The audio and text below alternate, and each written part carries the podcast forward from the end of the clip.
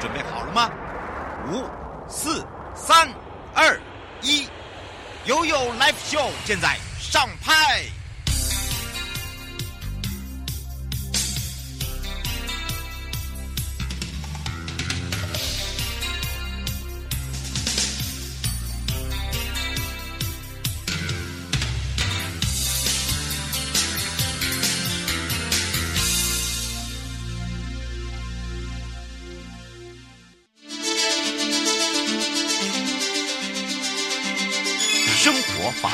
Go Go Go，你我生活的好伙伴，我是你的好朋友哦。我是你的好朋友瑶瑶，再度回到了 U Live Show FM 零四点一正声广播电台，陪同大家又回到了台北地检黄佩瑜检察官我们的主任时间喽。要开放零二三七二九二零，让全省各地的好朋友、内地的朋友、收音机跟网络上的朋友赶快就过来。哇，刚刚呢，我一放上去就有人问说，哎呦，最近哦，这个下雨天有时候啊，这个忘记拿。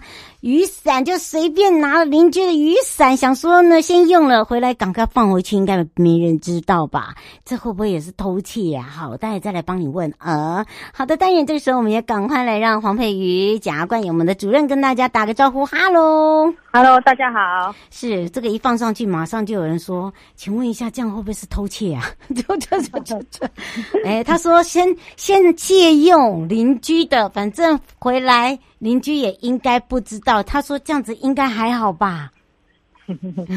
要看啦，因为有时候邻居没去报案，当然没事的。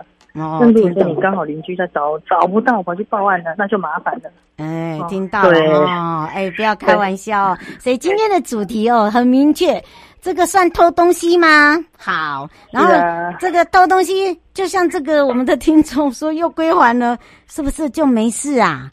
是，不是，不一定是，不一定是。哦，哦，我们真的有人哦发现了，而且真的有相关的这个哦这个新闻哦，还真的有被判，对不对？对呀、啊，有的很多人就是会想说，哎，那我，嗯，我对呀、啊，就是呃，有个东西看到，哎，我是不是借用一下就拿走了？嗯，那当然你拿走到底是因为你真的是借用一下，还是说你只是真的想偷去用？那后来觉得可能不好用呢，或想啊，我不需要，再把它丢回来。嗯，这个有时候我们在当下是很难确定的。嗯，对。而且我这欠欠缺的是尊重别人嘛。对呀、啊，你要借对呀、啊，因为你你至少跟人家借雨伞嘛。啊，如果这如果不只是有些人就会借雨伞，有些人是顺手牵羊，好，所以用对对对，对对对，像这个怎么算呢、啊？这个也是很麻烦呢、欸。应该是说了，你在拿的当下，其实你的你主观上怎么想，或许我们很难去证明，或者是去说。但是说，但是呢，如果呃，但是你但是我们会从你整个客观的状况来讲，你知道吗？嗯，就说你都拿走了，那你你说，哎，我拿走多少小时，我拿去用一用。可是问题是，我们就会对在这个被害者的立场会觉得说，我的东西被偷了。嗯，对，那对，不见了，因为他有掉了监视器嘛，一看，哎呦，是某某人拿走了。嗯，那你看到你拿了别人东西，你自己说我是要借用，但是其实那是你自己，因为被抓之后，你就会辩称嘛，就说，哎，我是要借用，我没有要偷的意思，可是你拿走了嘛，对，虽然最后你拿回来，但是我要说是有可能，呃，还是会被认为是窃盗。嗯，是哦，刘先生说，请问一下，如果是窃盗的话，现在是属于民事还是刑事，还是这两个都会有可能发生？他刑窃盗是刑事案件，刑事案件，然后刑事案件之后呢，对方可能觉得有所损失，还会跟你申请请求损害赔偿，那就会是民事的部分了。哦，所以你会有刑事跟民事都有，刑事一定有，好，民事呢可能他不开心，你把他用，对你把他用，用坏了啊，这里赔到了，那里弄破了啊，或者是那里怎么，他觉得说哦，你还是东西被我损害，或者是你当然。对不对？这有可能就说，哎呦，那我的损失，或者是我这三天，然后这假设你借了三天才拿回来，这三天下来我都没有雨伞用了啊。嗯，哦，对，等等之类的的精神损害赔偿，这些都有可能。嗯，丁先生说，请问一下，就是呃，他们管委会现在也在发生类似这样的一个问题哦。他说，请问一下，这样子的一个刑事责任的话，哦，基本上是很重吗？窃盗这里面还有窃盗的话，依照刑法三百二十条就有规定说呢，它的刑度是五年以下有期徒刑。不管不管不管东西大小哦，应该说法官在判到五年以下都可以。那当然，法官一定会看这个东西的价值有多少，还有他他对当事人的意义。有时候你知道，你偷东西可能是很小的东西，但是可能譬如说是人家很有纪念价值的，也不可能哦。对哦，这时候对对，这时候他当被害人在表达说，哎，这东西是什么什么状况，法官会斟酌他这个东西的价值，以及对于对于被害人整体的一些意义我，会判他的刑度，所以不一定，但是就是五年以下之内的都有可能。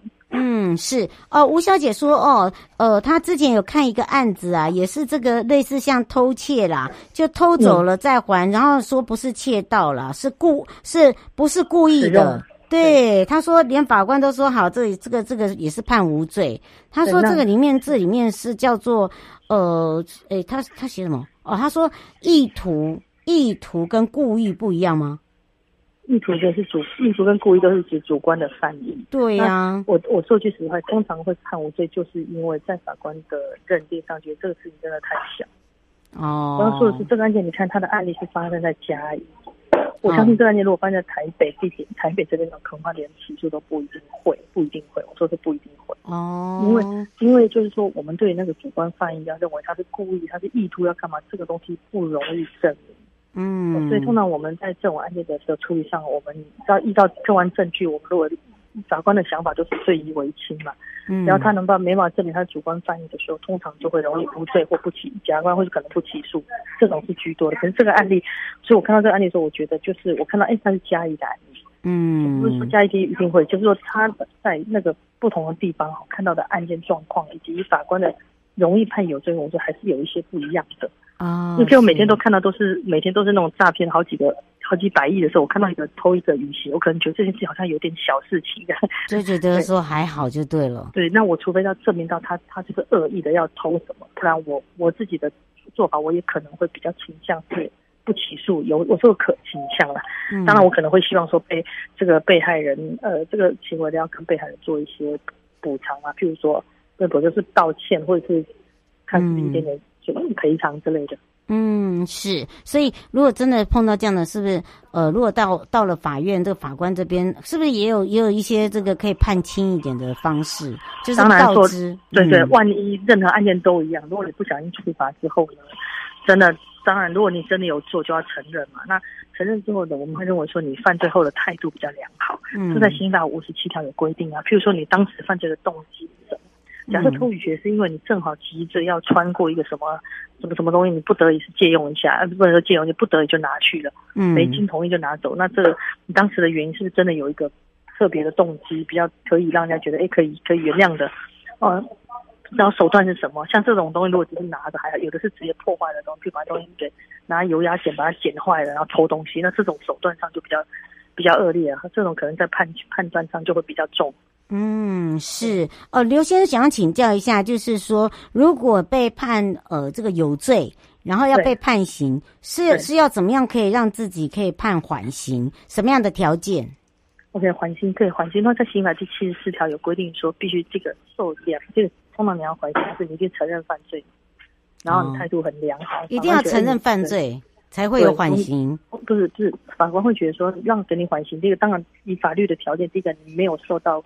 没有因为故意犯罪受到有期徒刑以上的宣告，这是一个第一个。第二个是第二个呃，第二个就是说你被最后法官要判的刑度是在两年以下有期徒刑的才可以。嗯，两年以下的哦，哈，这个对你不能说超过你说我重罪，嗯、然后我要缓刑，刑判定是判两年以下的才可以。嗯，或者是说呢，前之之前之前曾经有故意犯罪受到有期徒刑的宣告。然后执行完毕以后，五年五年内没有再犯故意犯有有期以上无有期徒刑以上的宣告。总之呢，第一个没有之前没有犯过罪嘛，这第一个。第二个就是之前虽然有犯过罪，但五年内没有再犯了。哦，嗯、然后最后你判的刑度是两年以下的有期徒刑的这种才能够缓刑。嗯，对是，所以哦，让要让大家这个理解要了解了，对不对？是的，是的。嗯，尤其是呃，这个如果说这个还是属于刑事哦，如果你真的又碰到这个民事，就更麻烦了，对不对？特别特别讲一下，这个窃盗罪它是刑事案件，而且它不是告诉来论，也就是说有偷有报案就警察就会主动追查，他不会等说啊你要来一定要来提告哦，我才会受理这样子。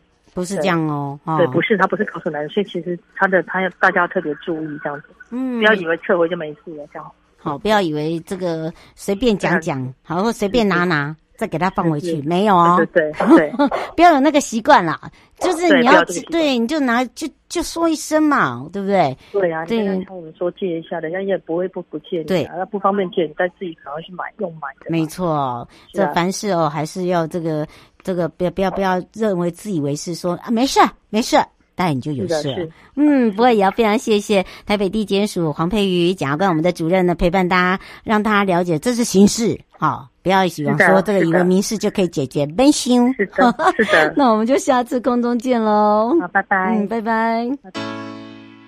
收音机旁的朋友，下车时别忘了您随身携带的物品。台湾台北地方检察署关心您。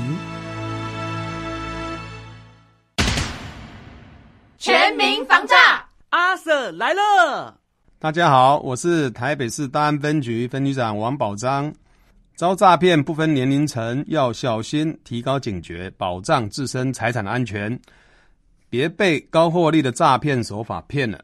审慎判断投资管道，确保资产安全。开心买卖货品要警惕，夜市广告被骗，损失很惨痛。请慎选有交易支付平台的商家才安心哦。投资股汇市赚钱机会难得，心动时要小心，要多花点时间确认风险，保护自己的钱财。台北市大安分局关心您。